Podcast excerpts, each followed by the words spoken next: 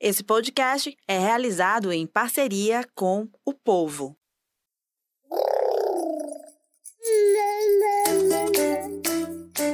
Você ouve agora o MamiCast, o seu podcast de maternidade com informação e leveza.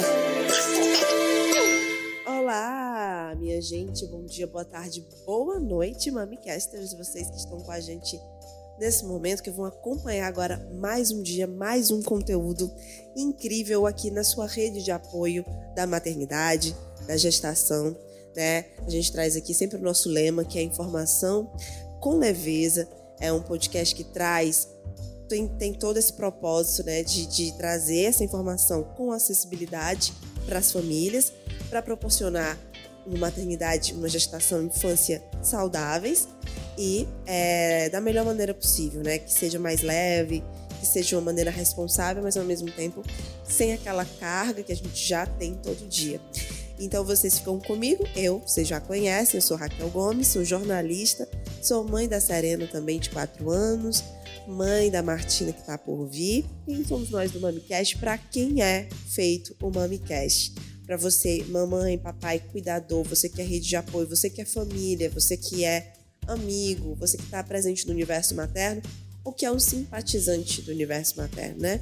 É você que se interessa por transformar a sua parentalidade em algo mais, é, mais incrível, mais saudável, o melhor possível que você pode dar para sua família. Então, a gente está aqui trazendo isso, informação, conteúdo, trazendo sempre profissionais desse meio que vão estar tá ajudando a gente aqui toda semana a desmistificar, esclarecer, tirar dúvidas, acolher, conversar, porque a gente traz muita gente que vive o dia a dia de cada tema na pele. E é o que a gente vai fazer hoje aqui também. Esse é o nosso 26 episódio. Então tem outros 25, pelo menos, episódios para você maratonar na nossa playlist lá do YouTube. Então é uma excelente opção para você, mamãe de primeira viagem ou não, até mamães de segunda e terceira também precisam sim do, seu, do nosso abraço. E você pode encontrar a gente também nas plataformas de podcast, a sua favorita. É, então, Spotify, Apple Podcast, a que você mais é, gostar, tiver ali mais fácil para acessar no seu celular. Bom, esse podcast é uma parceria com um grupo de comunicação O Povo, com a Rádio Povo CBN e tem o apoio de Criaquer Marketing e Publicidade, construindo experiências incríveis. Vamos então ao nosso tema de hoje? Vamos lá. De acordo com a OMS, a Organização Mundial da Saúde, uma a cada 160 crianças é autista no Brasil. A estimativa é de que, dentre mais de 200 milhões de habitantes, cerca de 2 milhões são autistas, sendo mais de 300 mil autistas só no estado de São Paulo. No entanto, é preciso que seja dito que há uma imensa necessidade desses dados serem atualizados né, desses dados serem aprofundados. Há uma carência muito forte do estudo, do aprofundamento sobre o autismo, sobre o transtorno do espectro autista ou TEA.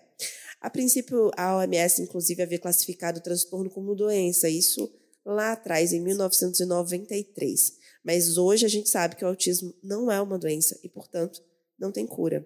Foi somente em 2013 que o TEA passou a constar na nova classificação estatística internacional de doenças e problemas relacionados à saúde, né? A CID, né, na, na sigla em inglês, é ICD, né, que é justamente a sigla para essa instituição.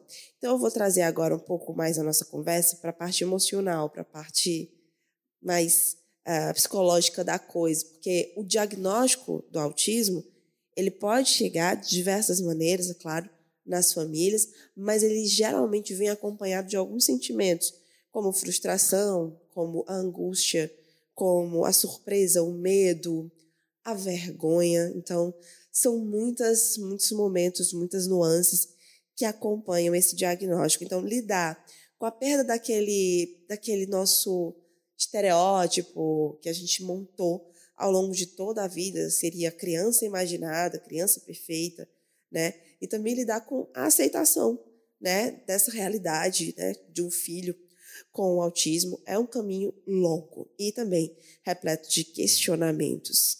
É, essa criança e também não só a criança, a família precisam de mãos seguras que vão ajudar nesse passo a passo, nesse processo dessa descoberta. Então, apesar de parecer um processo desafiador, não é impossível, ele é possível. E quando existe uma rede de apoio forte, uma rede de apoio muito bacana, de família, de sociedade como um todo, fica ainda melhor, fica ainda mais é, é tranquilo de passar por essas fases. É tranquilo, acho que nunca é. Né? Em nenhuma situação, acho que a gente consegue falar em tranquilidade total, né?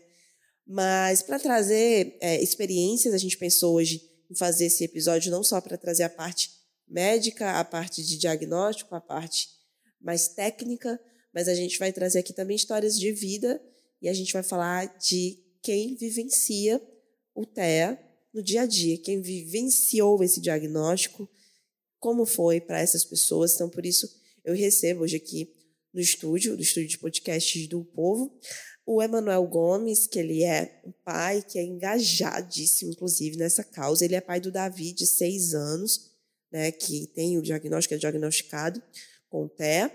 É, também recebo aqui a Renata, a, Renata Soares. Renata Carvalho Soares, ela é psicóloga clínica, ela trabalha com abordagem interacionista, responsiva, motivacional e lúdica, é, da Inspirados pelo Autismo. Então, ela é mãe também do Matheus, de 13 anos, e ela lida diariamente com esse tema né, dentro do CIAD, né, que é, é o centro uh, que, que acolhe né, essas famílias dentro da Assembleia Legislativa do Estado. A gente vai falar especificamente sobre o CIAD uh, aqui no, no programa. É o Centro Inclusivo para Atendimento e Desenvolvimento Infantil. Crianças de 2 a 12 anos e adolescentes de até 16 anos com transtorno com TEA, transtorno do espectro autista, e também crianças de 2 a 7 anos com a síndrome de Down. São acompanhadas por essa equipe multidisciplinar. A gente vai explicar melhor depois ao longo do programa, mas de antemão falei bastante, fiz uma super introdução, mas agora é hora de vocês dois se apresentarem e falarem e conversarem aqui também com os seus seguidores que estão aqui no Instagram. Pode começar, gente não tem, não tem briga, pode começar, então, pode ser o primeiro, é, pode ser a primeira. Eu sou a Renata, né? É, eu sou mãe do Matheus, de 13 anos. E dentro é, do CIAD, eu sou psicóloga da família. Né? Eu descobri o diagnóstico do Mateus com dois anos de idade, em média. Eu, eu comecei a, a, a investigar aos dois anos e já buscando fazer intervenções mesmo sem diagnóstico fechado. Então, eu comecei a, a intervir com uma proposta de possibilidade de diagnóstico pra, na, comecei a fazer as intervenções. Por que, que eu falo eu comecei? Porque eu abri mão de todo o meu trabalho da época, eu trabalhava com, com outra área da psicologia, e fui estudar sobre a abordagem né, é, interacionista responsiva. E quando voltei para Belém, eu morava em Belém, eu fui para São Paulo estudar e tudo. Quando eu voltei a Belém, eu montei uma estrutura em casa para atendimento do Matheus. Então, o Matheus passou a ter 20 horas de atendimento semanais de duas às seis. Ai, Renata, loucura. Não, foi o que eu eu fui lendo e buscando o que era preciso, isso, falei, é o que eu vou fazer agora, é o que eu me sinto confortável de fazer agora. Fiz isso por 10 anos, mais ou menos. Né? Não com 20 horas, mas fui diminuindo a carga horária. Fiz essas intervenções, eu supervisionava estudantes é, durante as, as sessões e eu assistia na sala. Eles atendiam no quarto e eu assistia na sala. Né? Então foi assim que eu fui fazendo as evoluções do Mateus. Né? E a gente estava conversando aqui com, estava conversando com o Manuel, que ainda assim, há 10 anos atrás, Mateus está com 13, a gente ainda tem uma série de dificuldades de informação, dificuldades de, de, de de elaboração da sociedade né, sobre o tema, de aceitação social, de aceitação familiar, né, e que a gente lida no dia a dia com isso. E, como você mesmo falou, é, não é que seja fácil, mas a gente vai aprendendo a administrar, porque sempre tem alguma coisa nova acontecendo. É, é, eu vou saber ainda detalhes de como é que foi essa tua percepção, porque a gente vai entrar aqui num, num, no, no momento onde a gente vai saber como que os pais podem ou não começar a desconfiar. Sim. Acho que esse momento da desconfiança, ele é bem decisivo, né? E aí eu vou pedir também para o Emanuel é, falar um pouquinho também de como é que foi a experiência dele, deles, né? Da sua família, com esse diagnóstico, com essas desconfianças, como é que foi para vocês isso? Boa tarde, Renata. Boa, Boa tarde, tarde. Sou Emanuel Gomes, sou servidor público estadual.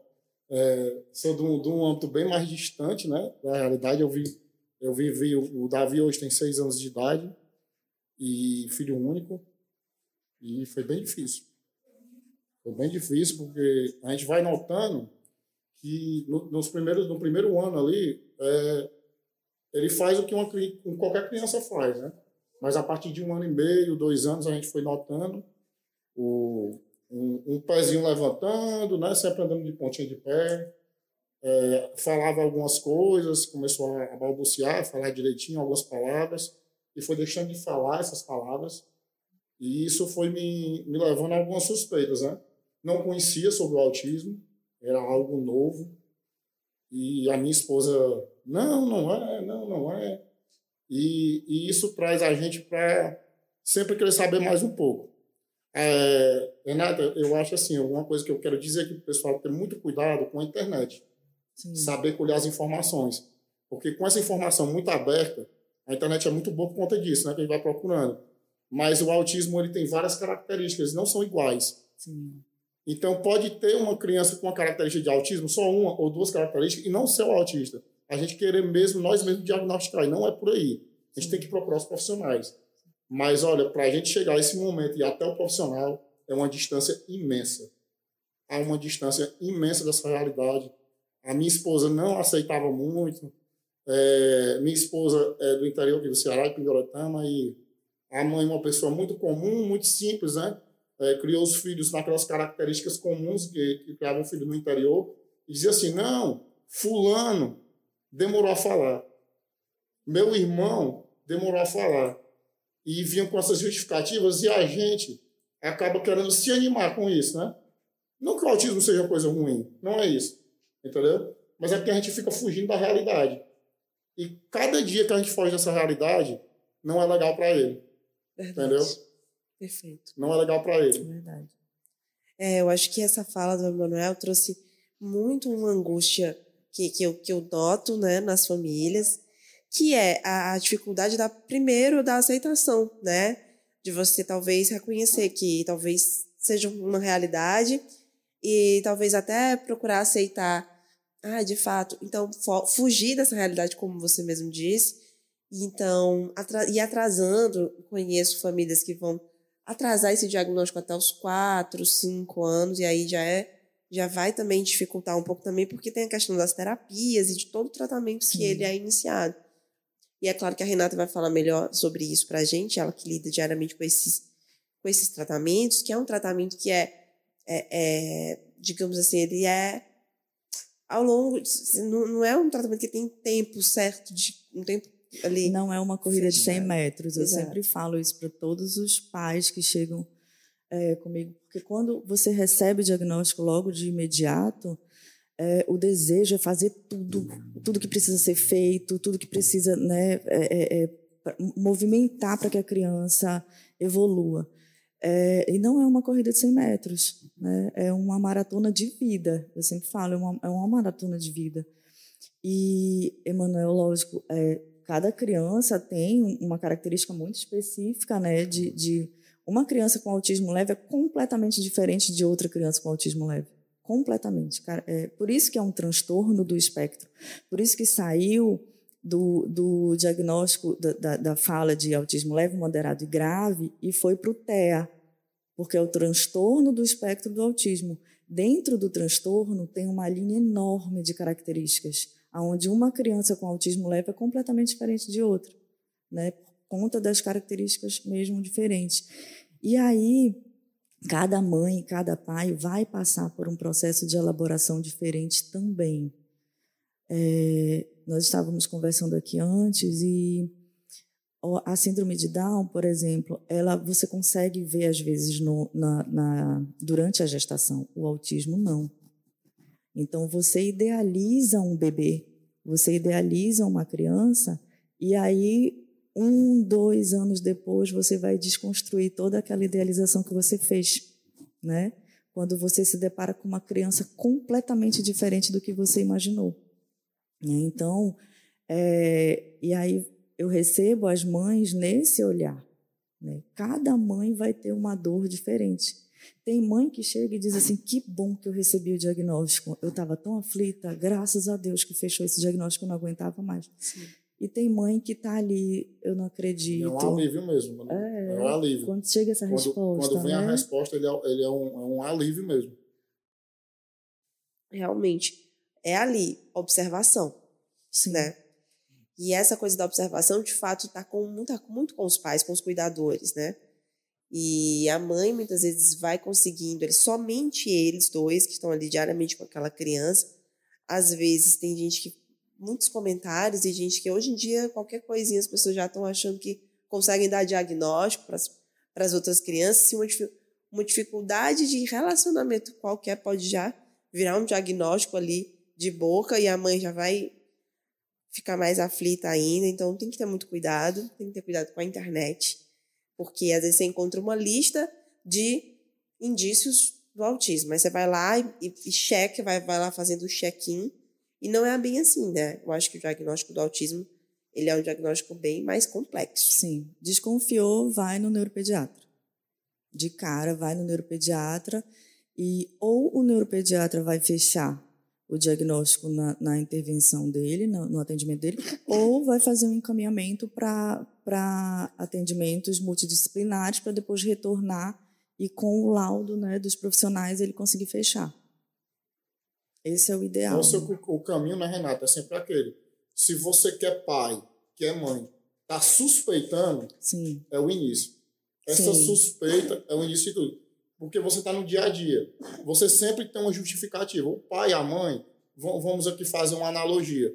É, o filho faz uma coisa errada no colégio, o pai e a mãe sempre tem uma justificativa, né? Sim. Tem positiva, né? Essa professora não é boa. Né? Ela pega no pé do meu filho. A característica de pai e mãe, né? Pai e mãe é meu babão, né? Então, do mesmo jeito, uma criança em casa. Não, não, não é nada, não. Mas se você ali dentro está suspeitando. Sim. Se acendeu vai, vai até o profissional. Certo? Quando a gente fala ir até o profissional e você convive hoje na sociedade uma classe média, uma classe média alta, é show. Você tem um plano de saúde e tudo. Mas quando você não tem esse plano. O Davi tem um plano de saúde, mas eu vejo histórias e histórias de quem não tem um plano de saúde hoje e a dificuldade até chegar no neuropediatra. Coisa que você tem no plano de saúde hoje, essa dificuldade. Sim. Sim. Você tem. O Davi mesmo não tem um neuro ainda que acompanha ele há algum tempo. Quando a gente encaixa um neuro, esse neuro sai dessa rede. Então, é um problema. Eu vi relatos de médico, não vou citar aqui o nome do médico, né, que não autorizou, mas eu vi relato de médico dizer que plano A ou plano B, que aqui o, o neuro faça uma consulta em 40 minutos. Impossível na maioria dos casos. Sim. Impossível. Impossível. Então, assim, essa questão do diagnóstico ainda sofre essa, essa dificuldade essa dificuldade dentro do sistema do SUS. Vai sofrer essa dificuldade. Porque a gente vai num, num, num pediatra e tem pediatra que diz o quê? É assim mesmo. Por incrível que pareça. Aí imagina, você está em casa com aquela dúvida, mas sempre arranjando a justificativa. Você chega no primeiro profissional de saúde, que é uma unidade básica de saúde, que é o primeiro, né? É o primário ali, e diz: Não, tem calma. Toda criança é assim. Ou pode... As barreiras estão sendo criadas dentro do próprio sistema de saúde pública. Ou pode, sei lá, dizer que é birra da criança. Isso. Que cada criança Sim. tem seu tempo, uhum. né? Que Isso é para guardar o tempo. E aí talvez é uma diferença de meses para a mãe procurar outro médico, porque ela pode confiar nessa primeira avaliação, né? E atrasar um pouco o processo. Bom, falando em indícios, né?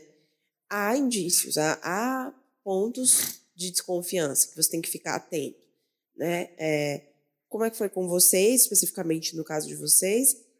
E a Renata também pode trazer isso de forma mais clínica, mais geral, já que ela lida diariamente com essas crianças, enfim, uhum. adolescentes também, né? Sim. É, no meu caso, com o Matheus, é, foi a escola que me sinalizou, né? e sinalizou de uma forma muito bruta na época. Uh, foi na recepção, a coordenadora nos chamou na recepção e falou: é, Eu acho melhor você levar seu filho no médico, tem alguma coisa errada com ele. Aí eu falei: Como assim? E ela: Ele não fica junto no grupo, ele faz tudo que a gente solicita, mas ele se isola para fazer. Aí eu ouvi, fiquei com aquilo, saí da escola. Isso foi em Belém, né? Eu ainda morava em Belém.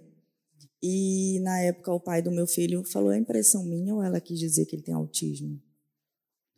Aí voltamos para casa calados.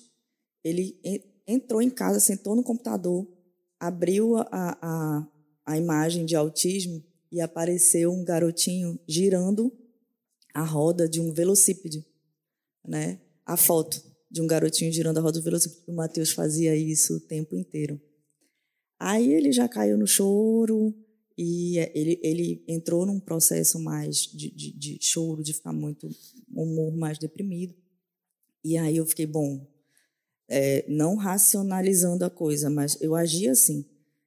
Ele tá desse jeito, eu, eu preciso fazer alguma coisa.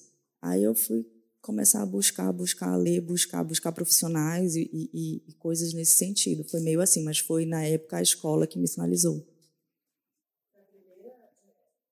Foi o primeiro. Foi. A escola que. Muitas vezes que é a escola, né? Porque a escola tem alguns processos, e os professores, às vezes, até já treinados ou não, né? E ainda há muita Sim. necessidade. Eu, eu acredito que a escola sinalize, é, Raquel, quando é muito evidente, quando é mais evidente, né? No caso, eu era uma mãe de primeira viagem, né?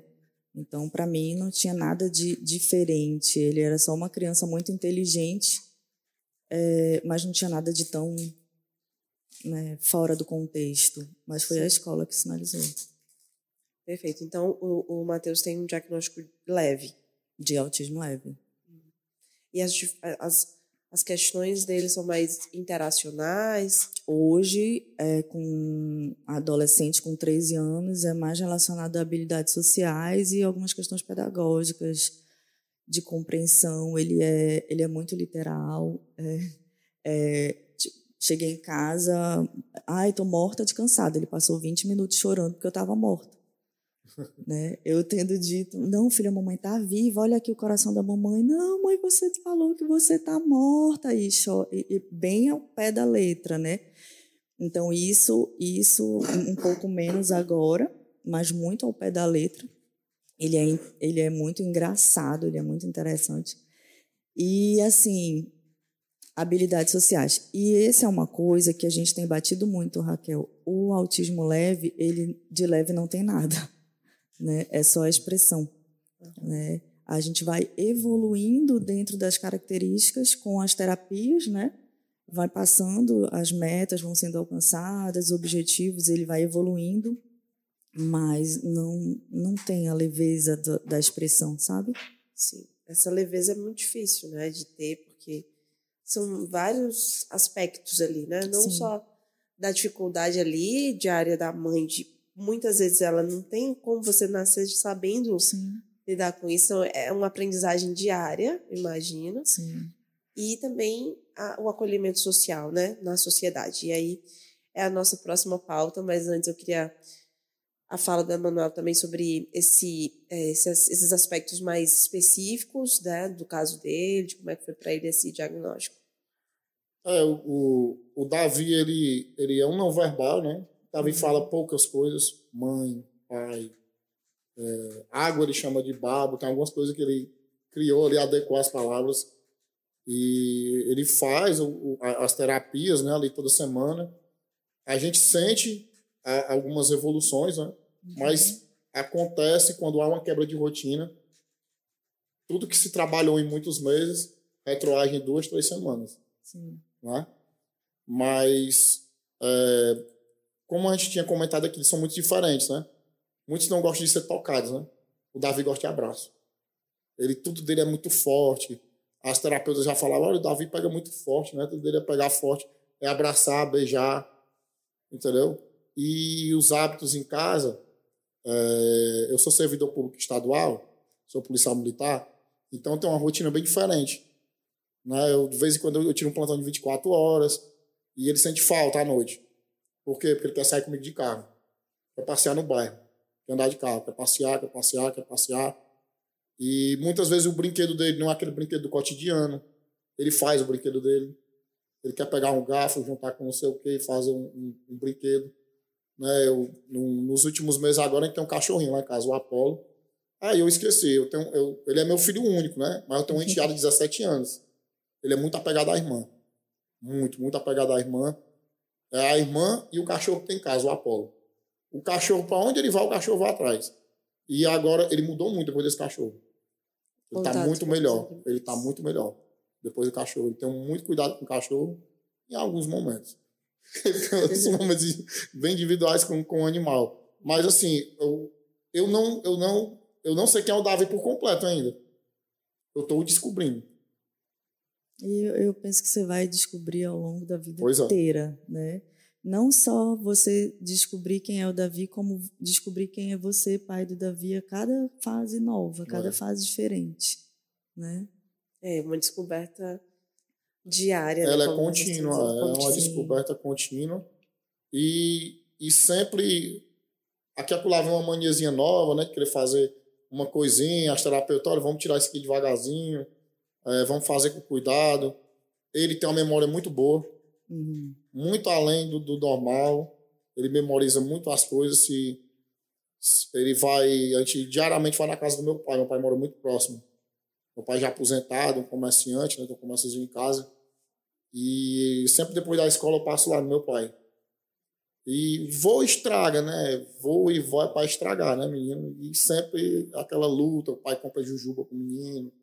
E o menino vai direto no bolso dele, no bolso direito, pegar alguma coisa. No dia que não tem, que foi no caso hoje, faz o meu pai comprar alguma coisa com ele para ele poder, poder ali mastigar, poder ali brincar com meu pai.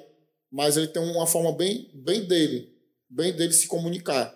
Mesmo o Davi não falando tudo, né? Ele, ele tem as palavras que ele solta, né? Quando sair, subir, descer, ir, mas não chega até aquela conversa. Sim, sim. Né? Ainda. Não, ainda, ainda, né? Ainda, ainda né, Renata? Ainda.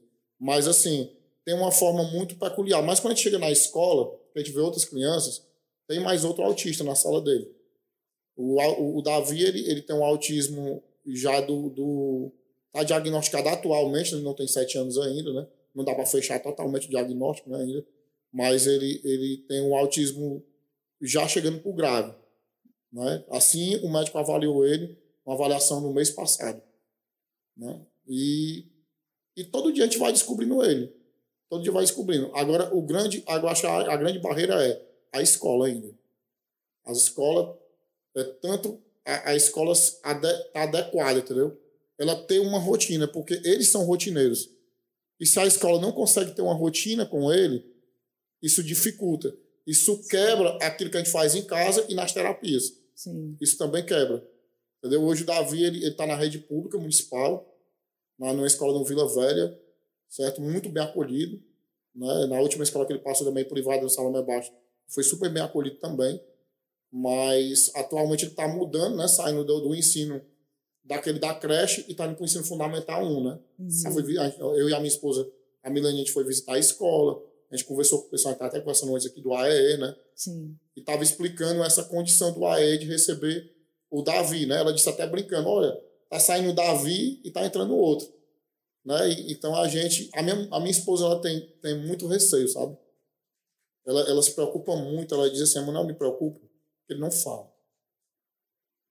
Importante. O que, que ele, acontece? Ele, ele, não vai dizer para a gente. Ele aprender a se comunicar. E a, e a, comunicação, ela, nem, ela não, não necessariamente vai vir através da, da, é, de uma comunicação verbal, né? Então, com o tempo, ele pode aprender a se comunicar de outras formas, né? Como ele já outras... demonstra, né? Uma, uma, uma, forma diferente de se comunicar, né? E a gente vai aprendendo com o tempo, né? Isso aí. É, bom, Renata, vamos falando então é, que tipos de, de, de, de, de pacientes é, são esses que você recebe diariamente? Quem é que chega no CIAD para te procurar? Quem são essas crianças que são acolhidas, adolescentes, enfim? Quais são os casos que vocês lidam lá diariamente? Então, vou apresentar o CIAD, o Manuel não conhece também muito, uhum. né? O CIAD, ele é um projeto dentro da Assembleia Legislativa, né? Ele é, na verdade, um andar inteiro dentro da, do, do setor de saúde da Assembleia Legislativa, que é o setor o DSAS, e ele é o Centro Inclusivo de Atendimento para, é, para Desenvolvimento Infantil. Né? Ele evoluiu de um, um projeto que chamava Mundo Azul para o CIAD, porque a gente tem a intenção, a doutora Cristiane Leitão e o doutor Evandro Leitão, a intenção de ampliar para é, para além do, do, do, autismo, já estamos com síndrome de Down e ampliamos o autismo para adolescentes, mas vai vir mais, vão, irão vir mais ampliações. Né? O desejo dela é ampliar para deficiência é, visual e auditiva, mas mais para frente a gente ainda está na construção ainda do, do, do, movimento de síndrome de Down. Então, o que, que é o CIAD? Na minha percepção é, pessoal, é o projeto mais incrível que eu conheço. Vou te dizer por quê, Manuel. Norte e Nordeste não existe. É, é, o CIAD é referência de, nesse, nessa estrutura. Né? Nós temos é, neuropediatra, pediatra homeopata, psiquiatra, fonoaudiólogos, psicólogos ABA e psicólogos responsivos, que são duas abordagens de intervenções diferentes, é, terapeutas ocupacionais com integração sensorial, enfermeiro, é, temos fisioterapeutas, educador físico, psicopedagogo. Muita coisa. Muita coisa. Então, assim, e a criança chega lá, é, Raquel, fazendo um acompanhamento completo. Ela chega pelo, com um neuropediatra para uma avaliação e depois passa para uma triagem. Nessa triagem, a equipe multidisciplinar vai avaliar essa criança. E dentro dessa avaliação vai dizer qual vai ser a agenda de terapeutas que vai acompanhar essa criança. Então, no geral, as nossas crianças têm é, uma manhã de atendimento duas vezes por semana, né? Duas manhãs de atendimento por semana, com profissionais que ela necessita naquele momento. E se precisar modificar o, o acompanhamento, a gente avalia e modifica. Todas as sextas-feiras, então, são, são as mesmas crianças, segunda e quarta, e terça e quinta. Sextas-feiras a gente tem reuniões de equipe para avaliar todo o funcionamento de cada criança. Metas de curto, médio e longo prazo para essa criança alcançar, né?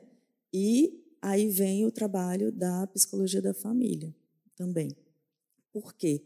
O que a gente aprendeu? Eu posso me posso continuar é, o que a gente aprendeu há 10 anos atrás quando eu descobri o diagnóstico do Mateus, o que eu ouvia dos profissionais?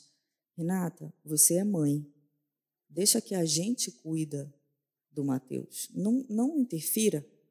Era isso que eu ouvia. Hoje, no último Congresso Internacional de Autismo, o que, que a gente ouviu? Né? A família precisa estar à frente de tudo. A família principal é, a, são os principais componentes que conhecem essa criança.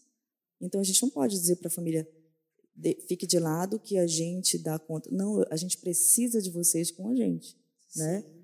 Então eu não tenho como ter uma criança regular se eu tenho um ambiente familiar adoecido, né? E o CIAD, lá no CIAD, é, a gente proporciona a terapia individual da mãe ou do pai. Né? Eu sempre coloco no primeiro atendimento quem vocês acham que tem mais necessidade no momento de fazer terapia agora. Eles, o casal entre si decide, né? Fica ou a mãe ou o pai para o processo, processo de terapia individual. Junto com a terapia individual da mãe, nós temos grupos para essa mãe, para trabalhar autoestima, para trabalhar o olhar dela sobre a criança, de como a criança era e como a criança está, né, para ela, trabalhar a mãe é, profissionalmente, porque essa mãe, quando nasce o filho com autismo, morre a, as outros personagens da mãe. Ela vira mãe da criança com autismo. Sim, sim, sim. Os outros papéis dela sociais, eles se apagam. Isso é muito perigoso, é, né? Demais, porque a, o índice de divórcios é enorme, porque ela mergulha nesse lugar e o casamento inexiste, né? É cansativo emocionalmente, é cansativo psicologicamente para a família, né? Então vocês fazem todo esse, esse processo também com, todo com esse resgate com a família. Quem são hoje, quem são as crianças que podem ser acolhidas no, no CIAD? Né? Hoje quem tem acesso a esse serviço? Hoje nós temos um, um, uma lotação já é, que já existe, né? E temos uma fila de espera um pouquinho é, considerável, né? Mas assim estamos pretendendo para 2023 ampliar a, quantidade de atendimentos, né?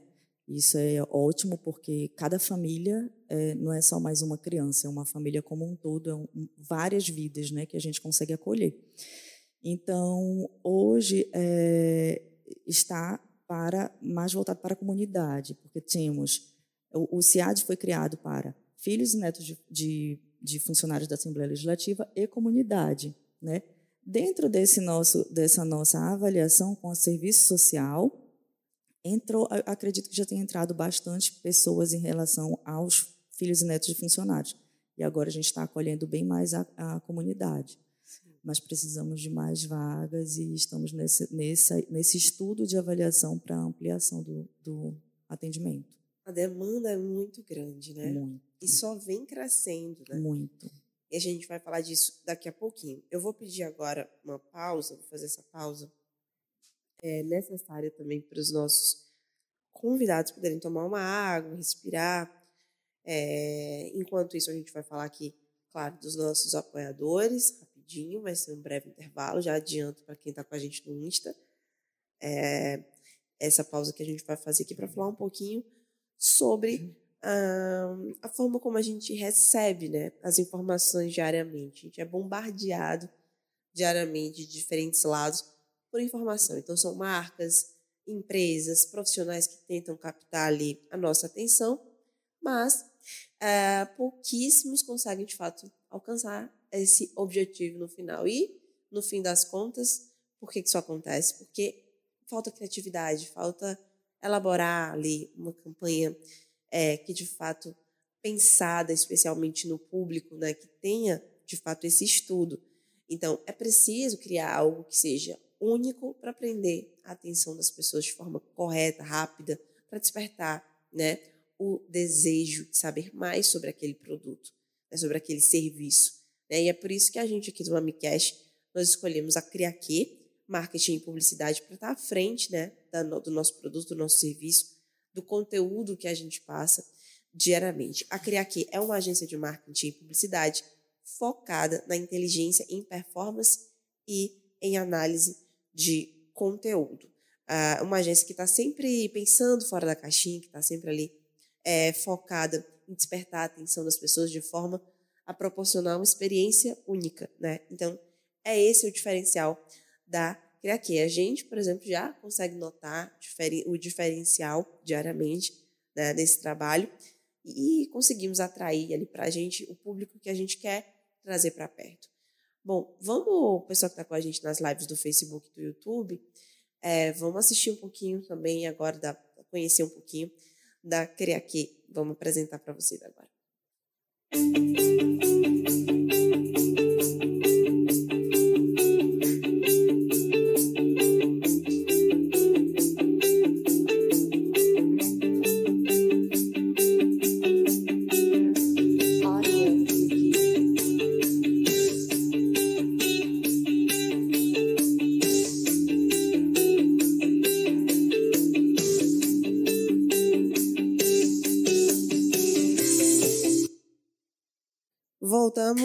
direto com o MamiCast especial sobre o autismo, sobre o TEA, transtorno do espectro autista, conversando com a Renata Soares e com a Emanuel Gomes sobre é, a experiência dos dois em relação a isso. Um dos temas que a gente comentou aqui, né, é, Renata e Emanuel, foi sobre a questão do acolhimento. O Emanuel tocou num ponto bem específico que é da escola, né?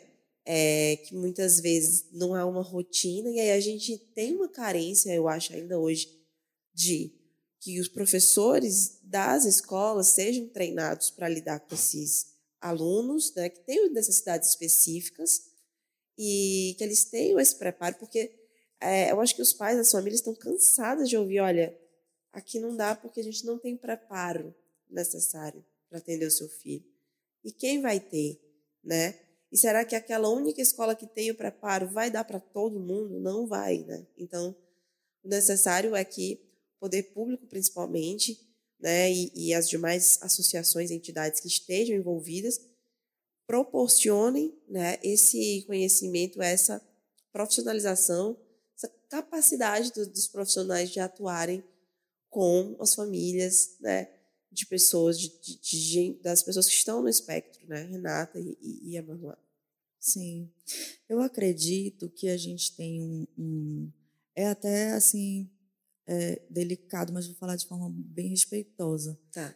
É, a gente tem um movimento de acolhimento e aceitação das crianças, mas não de inclusão efetivamente, né? O que é, é uma inclusão efetiva? Eu não adequo a criança ao o que o professor está explicando. Eu preciso que o professor se adeque à forma daquela criança aprender. Então precisa ser um movimento muito individualizado, né? Precisa ter um material individualizado, né? provas adaptadas, formas. De, é, é, você precisa aprender sobre a, a forma de aprendizado daquela criança, habilidades e dificuldades daquela criança. Então, inclusão efetivamente eu desconheço. Né? Agora temos escolas interessadas, né? Temos escolas é, receptivas e interessadas em aprender. E vejo também que é muito de cada profissional, né, Emanuel? É muito individual. É muito individual o interesse de cada profissional de, de, de aprender, de buscar aquele conhecimento, né? É muito, eu vejo ainda muito assim. Tem o um investimento escolar, mas tem também muito da, de, de cada profissional, né? É, eu, eu, eu tenho um, um, modo de ver isso que eu acho que o poder público ele deveria ser o, o, o líder. Ele Sim. deveria correr na frente com isso aí, né? Hoje, hoje a gente vive num, na quinta maior capital do país, né, Fortaleza. A gente tem uma estrutura imensa de educação, né? Fortaleza tem, tem ótimos índices de educação. Mas será que esses índices eles, eles competem né, no ensino inclusivo? Né? Esses dias a gente teve a matrícula né, do, Sim, do, né, dos novatos. Foi, foi, muito bem divulgada, eu notei, né, muita divulgação nas redes sociais, muita divulgação televisiva Sim. e no rádio, mas é como a Renata está dizendo, e esse trabalho dentro da escola, como é que ele é feito? Eu fui à escola na semana passada, aí bateu o que a Renata está dizendo, fui super bem acolhido, uma profissional do AE, e na primeira conversa a gente já nota uma, uma profissional de ponta, né, com, com um bom tempo de experiência e muito atualizada, né? Porém, já, já dizendo um pouco da realidade. Olha, nós vamos ter quatro, quatro quatro pessoas para acompanhar, quatro profissionais para acompanhar os, os, os autistas aqui na escola, né? As crianças especiais. Então, se a escola tem uma, uma, uma, realidade de pelo menos ali por volta de 30 desses alunos, no turno da manhã tem um pouco mais. Né? Eles se adequam melhor no turno da manhã, né? A gente nota isso, né? O Davi já estudou de manhã e estudou à tarde. A gente consegue adequar o dia melhor eles estudando de manhã. Né? Pode ser que uma ou outra criança, não, não são iguais, né? a, essa adequação seja melhor à tarde, Sim. mas normalmente é de manhã. E aí, com, com, com quatro profissionais, ficar com 20 crianças? E você sabe o que acontece? É, eles colocam os itinerantes um para cada quatro crianças, né? É, essa média. E vamos pensar que a gente não tem quatro crianças com autismo na mesma sala. Uhum. Geralmente não tem. Né? Aí vai ter um itinerante para duas crianças com autismo numa sala e dois em outra uma pessoa que tem que acompanhar o teu filho a manhã toda. Ele vai acompanhar quatro crianças, né? Então é difícil imaginar que ele consiga dar conta disso, né? Que consiga dar conta tanto pedagogicamente quanto a nível comportamental, porque não é só a nível pedagógico, né? Tem o, a necessidade de acompanhamento a nível comportamental também. Sem dúvidas. E a escola é muito importante. Ó. Por exemplo, na escola, a gente, ao chegar para pegar o filho, a professora, aquela que está mais próxima, né, e tudo, a professora, é, ela, ela não é o pai e a mãe, mas ela se equipara ali no dia a dia da criança. Ela passa de segunda a sexta-feira com, com, com, seu filho, né? Uhum. Aí eu chego, ela diz assim, olha, Manuel, o Davi, ele não, ele, ele não tem interesse pelo lápis. Ele não quer. Mas eu descobri que quando se pega o pincel com a tinta, ele tem total interesse. Isso ela repassa para a gente. Isso a gente leva para casa. Sim. Certo? Isso é um ambiente da educação. Verdade. Entendeu? Agora, imagina a gente conseguindo potencializar isso. Sim. Entendeu? Você tem uma pessoa ali com ele, fazendo ele evoluir com a tinta, com o pincel, a manhã toda, né? A manhã toda. A gente cons consiga que ele cumpra aquele horário da escola de 7 da manhã às 11 da manhã, como, como os outros alunos estão cumprindo. Lógico, com as características dele. Uma coisa que eu noto também na escola hoje é as crianças da idade dele, né, que fazem a mesma série que ele, já conseguem lidar com o Davi, que é diferente. Sim. Eles conseguem, eles conseguem, eles sabem, eles cuidam do Davi em certos momentos. Tio, o Davi tá querendo ali, Davi não pode. O Davi de vez em quando quer andar mais do que os outros, né? Quer dar uma caminhadinha numa sala e outra. E uma, uma fugidinha, né? O amiguinho da sala atrás, o amiguinho entende, abraça ele. Quer dizer, essa criança de hoje, que está cuidando do, do amigo que é autista hoje, vai ser muito melhor preparada no futuro. É uma construção de sociedade. Sim. Não é, Renato? É, um ser humano muito mais rico. É, é eu, isso que é a escola. Sim. Eu, eu, eu tô numa o Matheus está numa escola que eu também sou, eu sou muito satisfeita, é, apesar de não ter muito essa questão da inclusão pedagógica. É, eu sou paraense, eu moro aqui tem sete anos, né? E ele está nessa escola desde que eu vim para cá. Uhum. Ele, ele entrou no primeiro ano e ele está indo para o nono. E a turma dele, que é a, mesma, né? Poucas crianças dividiram, só foi para oitavo A, oitavo B, adoram ele e tem esse movimento de proteção com ele. É, é, eles, em algum momento, há uns dois anos atrás, antes da pandemia, ele sofreu bullying. Né? Um, um garotinho novato chegou na, na escola e disse que odiava criança especial. E começou a implicar, implicar, implicar e fazer várias coisas e tal. E, em um determinado momento, ele empurrou o Mateus da escada. E aí a psicóloga sai de cena e vem a mãe, né? Aí fui para pedir reunião e tudo, fui conversar lá e tudo. Foi, foi bem tenso. Um ano depois eu fui descobrir que um coleguinha dele, que ele chama hoje de primo, porque eles são muito próximos, tinha dado um soco no menino. Aí a mãe disse assim, Renata, ah, a única vez que o meu filho foi para a coordenação foi naquela vez que ele deu um soco para defender o Matheus. Eu cheguei lá na escola, a, a, diretora falou, não vou nem falar nada, porque o garoto empurrou ele da escada. Né? Então, para você ver, e ele tem mediadora, né? como acontecem as coisas, mas o quanto que as crianças também desenvolvem esse lado de proteção, de, de defender, né? O Mateus, é, tinha cinco Mateus na, na, turma dele, com sobrenomes diferentes. Era o Mateus, Mateus fulano, Mateus fulano, Mateus, e o Mateus, meu filho, é o Mateuzinho. É o único que eles não chamam pelo sobrenome. E eles têm, tanto os meninos quanto as meninas, esse olhar de cuidado com eles, sabe? Isso, isso para mim é incrível. Isso é muito importante também. Muito. Importante que a escola faça esse incentivo. Sim. Diariamente também, porque as crianças, elas têm isso e pode ser incentivado, né? Tanto em casa, sim, os pais incentivar, sempre conversar com, com os filhos e dizer que existe essa realidade, que é uma realidade diferente da nossa, mas que não é melhor nem pior, que está todo mundo ali no mesmo patamar e que deve ser todo mundo respeitado. Então, muitas essas conversas com a minha filha, porque eu sei que, que dentro de uma sala de aula ela pode encontrar pessoas de diversas realidades, de diversas situações, é, temperamentos, comportamentos, Sim. diagnósticos, enfim.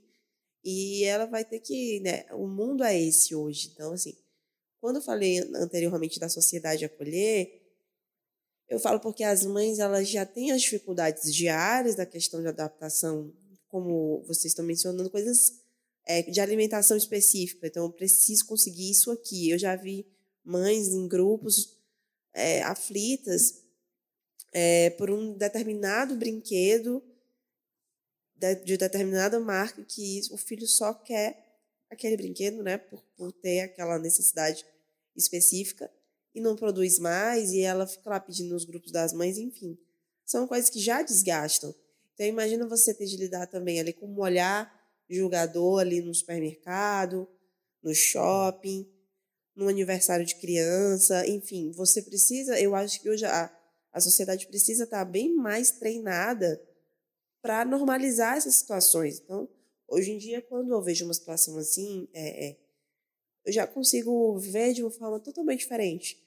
Então, assim, julgar nunca, jamais. Sim. Você não sabe qual é a situação ali, jamais. Você não sabe. Então, se você não sabe, nunca vá lá é, é dizer uma coisa que vai piorar ainda mais a situação e pensar, poxa, essa mãe ela está precisando de apoio, de acolhimento, agora ela quer ajuda. Então, tentar Você ajudar, sabe, né? Dentro do, do processo terapêutico dos pais, essa é uma das grandes dores das mães, o olhar do outro, o olhar da sociedade. Quando a criança tem uma crise de birra, quando a criança tem um, um comportamento inadequado, indesejado no ambiente público. Essa é uma das grandes questões no processo terapêutico. Né? É você aprender, como mãe, como pai, que na hora de uma birra, de uma crise de birra, quem está precisando mais de você ali é o seu filho, não é quem está olhando para você e julgando. Né? Mas o olhar julgador ele ainda, tem, ainda é muito pesado. Né? Ainda existe muito e ainda tem muito peso socialmente. Né? Infelizmente, né? Acontece principalmente também, né, Raquel e Renato, é, com pessoas com mais idade, pessoas que não são acostumadas, não, não lidam com esse dia a dia, nem tem essa convivência com a internet também, que na internet sim, sim. a gente consegue lidar mais com, esse, com esses debates, né? né? Do dia a dia, quebrar um pouco essas barreiras. Então tem pessoas que, que elas não, não têm esse entendimento. O Davi, por exemplo, no momento, esse momento agora, exatamente alguns meses, ele apresentou um, uma mania de cuspir os uhum. cantos. As terapeutas estão ali no dia a dia com a gente, tratando isso bem, de forma bem, bem específica, né? diminuiu bastante. Mas, por exemplo, eu estou com a minha esposa no local público, algumas pessoas olham torto, é, devem estar imaginando, nossa, que mal educado né, esse menino, né? Ela, muitas vezes não está escrito na testa que, que é autista, Sim. né? Não, não tá, né? A pessoa julga ali e muitas vezes minha esposa não gosta. Eu também, né? Eu, eu lido melhor com essas situações, né? Mas é porque a mãe, a mulher, ela convive mais tempo né, com o filho, a, a, aquele apego é maior, né? Por exemplo, as terapias dele, no, no, quando é feito semanalmente pela manhã, ele fica duas horas, né? Vai para o terapeuta ocupacional, né? Psicólogo, e eu que vou com ele. Enquanto isso, a minha esposa ganhou duas horas para organizar o apartamento todo. Ele consegue botar tudo na linha, fazer o almoço, fazer tudo. E e eu comecei a ir com ele, com ela, no começo, depois foi só eu e ele, só por um ajuste lá do meu trabalho. Só que quando ela começou a ir, a terapeuta veio pedir para não ficar indo. Olha, eu queria que tu ficasse vindo. Tava dando certo. Quando a tua esposa vem, ele não quer ficar na sala. Ele não quer. Então ele entrou na rotina dele. Aí foi daí em diante que eu comecei a ir. Quando eu estou de serviço nesse dia, eu troco o serviço para poder acompanhá-lo. No meu trabalho também, hoje eu noto, até lá no meu meio que eu trabalho, na polícia, que há uma. Tem outros pais né, uhum. de autista. Vi muito também a questão da não aceitação. Sim. Por alguns amigos meus que a gente tem que conversar e tudo. Ele, não, mano, acho que não é, não. não sei o que. Eu também não estou dizendo que é, né? Não, não vou dar diagnóstico do filho de ninguém. Uhum. Mas um menino com 6, 7 anos, com N características, a escola alertando, Sim. a mãe alertando ele, e ele não querendo levar num, num profissional, eu, poxa, cara, tu tem a cabeça dura, cara. O que é tu ir num profissional, mano? Calma. Isso até relaxa, depois que vai saber o que é, fica mais fácil lidar com ele. E hoje deu certo, hoje está tudo bem. E essas barreiras a gente vai quebrando. Eu digo muito para alguns amigos meus, mas vai para terapia de vez em quando. Nem que tu fique lá fora. Sim. Ele vem quando tá muito perto, ele tem a rotina né, do pai não ir, né? E pode atrapalhar, né? Mas é bom participar é bom dar esse tempo para a mulher, para a esposa, para a mãe. Ela precisa do tempo. A minha esposa, ela, ela praticamente cuida só da Davi. A gente não confia em deixar com ninguém. A minha esposa ir trabalhar, deixar o Davi com quem? Bem mais difícil, né? Bem mais complicado. Esse apoio. Bem Essa mais complicado. Outra, outra então questão. a gente tem que dar esse apoio dentro de casa. Né? Bom, tem gente aqui já elogiando, queria agradecer também tá? A, a audiência, Beatriz Barros, que momento incrível. E eu acho que é isso mesmo, sabe? Porque, assim, a gente está tendo um outro olhar hoje aqui, um olhar mais íntimo, digamos assim, que a gente não vê nos portais quando se coloca autismo, que a gente não vê nos, nos, nos canais de vídeos na internet, a gente não sabe o que é intimamente, né? Esses, é, esses desafios de, da fala de quem vive, de quem viveu, de quem passou pelo diagnóstico é, mais cedo. E é muito importante a fala de vocês hoje aqui eu imagino que, que é poderoso, sabe, isso que está acontecendo aqui, porque, como o Emanuel disse, pode dar o start que faltava para aquela família que está um pouco com medo de ir, talvez protelando ao máximo a ida para não ter esse diagnóstico, para fugir um pouco ali, ai, mas talvez não seja. Mas olha só, temos duas famílias aqui que lidam diariamente com isso Sim. e que hoje estão né, encontrando maneiras de seguir e, né, e uma descrição do Mateus, quando eu estava fazendo essa pauta, que me chamou a atenção, é, você, você colocou que eu sou mãe do Mateus, 13 anos, o menino mais incrível que eu conheço, né? Então, assim, são crianças incríveis, né? Sensacionais e que têm também famílias incríveis ao lado, enfim, dando aquele suporte. E a gente espera que isso só cresça, que as pessoas cada vez mais tenham essa essa consciência. Eu acho que é isso. Claro que a gente não encerrou o tema por aqui, né? A gente está encerrando o episódio de hoje, porque, enfim, não dá para a gente ficar aqui até altas horas. é o que a gente queria, mas não vamos conseguir. A gente abordou alguns aspectos, alguns, é, algumas nuances do autismo, de você, de fato, de quem vive o dia a dia, mas ainda falta bastante. É como eu disse no início, a carência de estudos, de, de fontes, de várias várias informações que a gente ainda tem que entender um pouco mais. Acho que daqui a alguns anos a gente vai entender melhor e, e assim por diante. Cada vez mais. E a gente vai fazer, sim, um segundo episódio sobre esse tema. É, já temos até uma convidada que está aí, ó, na ponta da agulha, que ela vai estar tá aqui, uma médica, que vai é, é, também tirar dúvidas e esclarecer, confortar o coração dessas famílias. Então, por hoje é agradecê-los imensamente, parabenizá-los, porque são famílias muito, são pessoas especiais, né? São pessoas incríveis como vocês que estão ali no dia a dia, é, fortes, firmes e fortes, é, é, dando suporte né, para essas crianças que precisam, crianças, adolescentes, adultos, né? A gente tem esse outro lado do autismo, que são os, os adultos Sim, autistas. adolescentes e adultos. Que a gente também precisa contemplar, que é um olhar que a gente não está dando, mas que precisa ser colocado ali debaixo da luz, com certeza. Então, Manuel, muito obrigada. E também Renata, parabéns também pelo trabalho no CIAD. Ai, obrigada. É, a gente vai marcar também em todas as redes sociais para quem tem interesse em saber e conhecer mais. Quem sabe ficar na fila de espera já, porque 2023 está aí. Sim. Quem sabe você não é contemplado com a vaga que faltava, que você está esperando. Ou para pedir uma orientação, né? Sim. Que seja, mas de fato um, um caminho. Eu acho que essas pessoas precisam de um caminho para seguir. E tenho certeza que, que no CIAD o nosso olhar, desde de, de a coordenação, todos nós é um olhar muito acolhedor. É um olhar de muito, muito, de, de, de muito acolhimento mesmo, não tem outra palavra para dizer. Então, é, pode chegar e para conhecer o espaço e, e para, de repente, colocar lá né, na fila de espera e, e é isso aí. Raquel, Obrigada, aproveitar Raquel. aqui o espaço, a audiência, né? Beleza. Agradecer esse espaço que foi dado e dizer para você que está nos assistindo, que está aí nas redes sociais, tenho certeza que tem uma mãe, que tem um pai nesse momento que está vendo isso aí, e está dizendo: será que meu filho tem? Poxa, procura um profissional, vai lá, certo? Nós, eu até esqueci de falar aqui no começo, é, tem vários grupos espalhados na cidade, né? Sim. Grupos menores, né? E o grupo Te Apoio com Amor, que começou lá, com, naquele tempo tinha cerca de 150 famílias, a gente apoiou, a gente sempre tinha uma parceria social com eles no, no Instagram que a gente tem lá no bairro, no Vila Velha, né, o Mozado Sendo Oficial, e, e, eles foram muito acolhedores com a gente, certo? Tanto no fato de uma quase negação de uma, de uma matrícula do Davi numa escola privada, como também no nosso dia a dia, entendeu? E eles são muito importantes para muitas mães, principalmente aquelas famílias mais vulneráveis, entendeu? Então sempre tem um grupo próximo, procura nas redes sociais, sempre tem um grupo de mães, uma, uma boa conversa com profissionais, é um excelente início.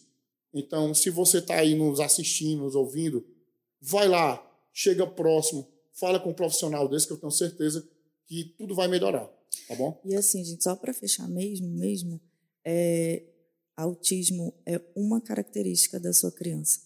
Existe uma série de outras características que compõem aquela pessoinha, né? E muitas habilidades ali, dificuldades também, mas ele não se resume a aquela característica. Acho que essa fala foi essencial, de fato. Bom, Renata, Manuel, já agradeci. Eu vou agradecer só mais um comentário que eu achei bacana aqui do Yuri Moreira, é, parabenizando a toda a equipe do Mamicast e do Jornal o Povo também por estar debatendo esse tema tão importante. Então, Yuri, obrigada. Obrigada pela audiência e, claro, vocês ficam atentos ao Mamicast. A gente vai trazer aí muito conteúdo bacana, tá? Acesse as nossas redes sociais, segue a gente lá. E o mais importante, indica o Mamicast para alguém, para alguma mãe que você conhece. É conteúdo gratuito, muito é, bem produzido, né? É, para você. Então, a gente vai só agradecer, de fato, estamos encerrando aqui. O Mamicast ele tem ah, o apoio da Criaque, Marketing e Publicidade, e tem também uma, uma parceria com o Grupo de Comunicação Povo e com a Rádio Povo CBN na a produção e na elaboração, na, na apresentação do episódio, minha, Raquel Gomes, e aqui comigo no estúdio, Marco Vicenzi, no áudio e na técnica. Muito obrigada aos convidados de hoje. Na próxima semana, então, a gente volta com outro tema muito importante para vocês. Até mais! Você ouviu o MamiCast, o seu podcast de maternidade com informação e leveza.